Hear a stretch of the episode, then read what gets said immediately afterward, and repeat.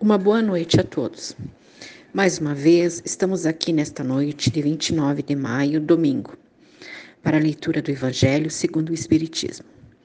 Vamos elevar os nossos pensamentos a Deus, ao nosso Pai, pedindo aos bons espíritos que nos assistem a proteção e o amparo.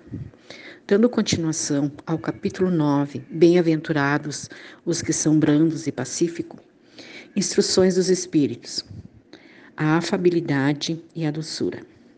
O item 6. A benevolência para que os seus semelhantes, fruto do amor ao próximo, produz a afabilidade e a doçura, que são as formas de, manifesta de manifestar-se. Entretanto, nem sempre há que fiar nas aparências.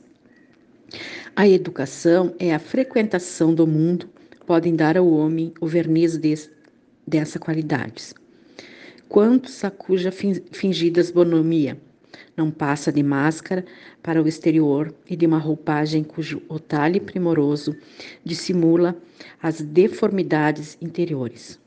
O mundo está cheio dessas criaturas que têm nos lábios o sorriso e no coração o veneno, que são brandas desde que nada as agaste, mas que mordem a menor contrariedade, cuja língua de ouro quando falam pela frente, se muda em, em dardo peçonhento quando estão por trás. A essa classe também pertence esses homens, de exterior benigno, que tiramos domésticos, fazem que suas famílias e seus subordinados lhe sofrem o peso do orgulho e do depotismo, como os que quererem desaforar-se do constrangimento que fora de casa se impõe a si mesmo, não se atrevendo a usar de autoridade para com os estranhos, que os chamariam à ordem. Acham que pelo menos devem fazer-se temidos daqueles que lhe não podem resistir. Envaidece de poderes dizer: aqui mando e eu sou obedecido, sem lhe ocorrer que poderiam acrescentar eu sou detestado. Não basta que dos lábios maneie leite e mel, se o coração, de modo algum, lhe está associado só de hipocrisia. Aquele cuja afabilidade e a doçuras não são fingidas, nunca se desmente, é o mesmo, tanto em sociedade como na intimidade. Esse, ademais, sabe que, se pelas aparências se conseguem enganar, enganar os homens, e a Deus ninguém engana. Lázaro, Paris, 1861. Bem, pessoal, o que, em que, que consiste a fidelidade e a, e a doçura?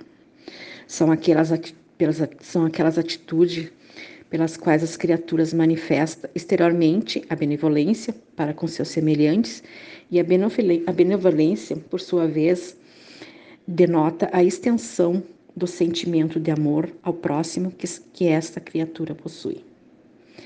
Então, para encerrar, vamos pedir.